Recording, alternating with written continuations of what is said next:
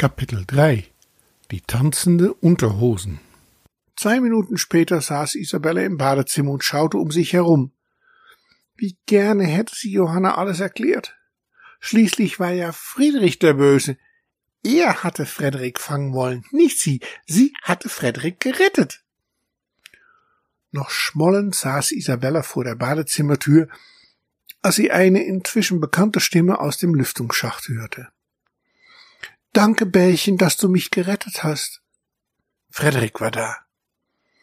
Gern geschehen, sagte Isabella. Nun würde ich gerne wissen, wie wir Johanna klar machen können, wer der eigentliche Bösewicht im Haus ist. Einen Augenblick war es still. Dann meldete sich Frederik wieder. Ich habe eine Idee. Mach dir keine Sorge. Ich verschwinde für ein oder zwei Tage, dann komme ich wieder und gemeinsam werden wir diesem Friedrich zeigen, wer hier der Chef im Haus ist. Isabella musste fast lachen. Frederik, die kleine Maus, das hörte sich so heldenhaft an. Zwar hoffte Isabella, dass Frederik ihr helfen könnte, doch sie glaubte nicht sehr daran. Die folgenden Tage waren sehr langweilig.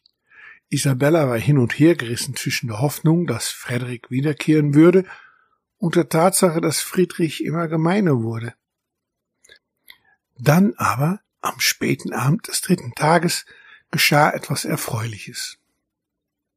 Kurz nach dem Abendessen, als Johanna vor dem Fernseher saß und Isabella streichelte, hörte die Katze ein Geräusch. Psst, Bärchen, ich bin wieder da, piepste es ganz leise unter dem Schrank. Isabella tat, als ob sie sich etwas anderes hinlegen wollte und schaute unauffällig in der Richtung des Geräusches. Es konnte einfach nicht wahr sein. Drei ganze Tage war Frederik verschwunden und jetzt tauchte er einfach wieder auf. Isabella war sich nicht sicher, ob sie sauer oder erleichtert sein sollte.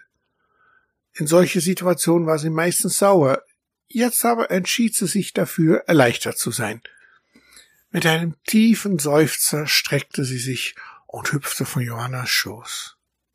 Hey, mein Dickerchen, sagte Johanna halb lächelnd, denk dran, keine Mäuse jagen.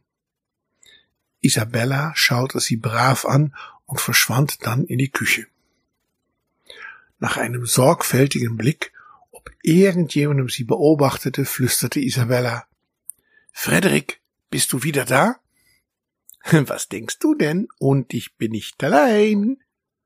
Nicht allein? fragte Isabella erstaunt. Nein, ich habe einige Verwandte geholt. Wir haben in der Waschküche hinter dem Trockner unser Kampflager eingerichtet. Insgesamt sind wir 45 Mäuse. Isabella spitzte ihre Ohren. Wie viel? 45, sagst du? flüsterte sie. Genau eine Gruppe Spähmäuse, eine Gruppe Versorgungsmäuse und eine kleine, aber sehr besonders gut ausgebildete Gruppe Wühlmause. Was es alles nicht gibt, sagte Isabella. Und was hast du jetzt vor? Isabella war gespannt. So ganz langsam fing sie an zu glauben, dass Frederik vielleicht doch etwas gegen diesen Friedrich unternehmen könnte. Als Erstes gehen die Spähmäuse heute Nacht auf die Suche nach geeigneten Wege für die Wühlmäuse, um in Friedrichs Zimmer zu gelangen. Wühlmäuse sind nicht ganz so groß und brauchen extra Hilfe. Wenn die dann Zugang zu Friedrichs Zimmer haben, dann kannst du aber was erleben. Da war Isabella auch sicher. Wenn er Hilfe braucht, dann sag es einfach, meinte sie.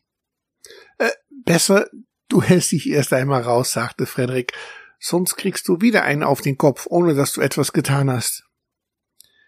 Isabella fand das keine schlechte Idee. Schließlich mag es keiner zu Unrecht beschuldigt zu werden. Mehr als zwei Stunden vergingen, und Isabella wartete immer noch auf eine Nachricht von Frederik, als sie auf einmal eine andere Maus sah. Sie hatte eine Taschenlampe und ein Stückchen Seil an sich gehängt. Bist du Bällchen? fragte die Maus.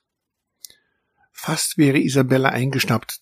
Dann erinnerte sie sich, dass Frederik bestimmt nur von Bällchen gesprochen hatte und nicht von Isabella. Sie nickte. Nur damit wir uns verstehen, sagte die Maus. Ich habe es nicht so mit Katzen. Frederik hat aber gesagt, du hast ihm das Leben gerettet. Also vertragen wir uns? Isabella nickte. Prima. Ähm, Frederik lässt dir ausrichten, dass alles vorbereitet ist. Du sollst dich in Sicherheit bringen, zu diesem Mädchen gehen und die ganze Nacht bei ihr bleiben, egal was geschieht. Was habt ihr denn vor? fragte Isabella. Die Maus schüttelte ihren Kopf. Geheimnis. Darf ich nicht verraten. Aber spätestens beim Frühstück wirst du es bemerken. Isabella zuckte mit ihren Schultern und nickte. Wenn Frederik es für besser hielt, bei Johanna zu bleiben, dann würde sie es auch tun. Isabella kratzte ein paar Mal an Johannas Zimmertür, bis sie die Tür öffnete. Sie war schon im Pyjama und schaute Isabella fragend an. Mit einem Erbarmen erweckendes Miau, ja, ja, schlich Isabella ins Schlafzimmer und hüpfte auf Johannas Bett. Eigentlich darfst du nicht in meinem Bett schlafen, sagte Johanna zögernd. Isabella schaute sie mit ihrem liebsten Gesicht an und Johanna lachte. Aber Ausnahmen bestätigen die Regel, sagte sie dann, schlüpfte selbst unter ihre Decke und innerhalb von fünf Minuten schliefen beide tief und fest. Anders war es bei Friedrich. Er hatte schon geschlafen und wurde von einem leisen Rasseln am Fußende seines Bettes wach. Erst dachte Friedrich zu träumen, dann aber stellte er fest, dass sich wirklich etwas bewegte. Er schaute genauer hin und konnte seine Augen nicht glauben. Am Fußende seines Bettes tanzte eine alte Unterhose hin und her. Er rieb sich die Augen und glaubte immer noch zu träumen. Doch auch als er seine Augen rieben hatte, tanzte die Unterhose immer noch. Friedrich kniff sich in seinen Arm und schrie Autsch. Dann griff er nach einem Hausschuh und warf damit nach der tanzenden Unterhose. Er verfehlte sie knapp, traf ein Wasserbecher und schimpfte furchtbar, als der auf den Boden fiel und zerbrach. Wütend darüber, wer ihm wohl so einen Streich spielen würde, knipste er das Licht an. Nun sah er auch, dass das Glas in viele kleine Teile zersprungen war. Am nächsten Morgen war Friedrich nicht ein bisschen ausgeschlafen. Nachdem seine Unterhose am Bettende getanzt hatte, war er immer von ungewöhnliche Geräusche aufgewacht. Entsprechend schlecht gelaunt saß er am Frühstückstisch, als Johanna fröhlich pfeifend kam.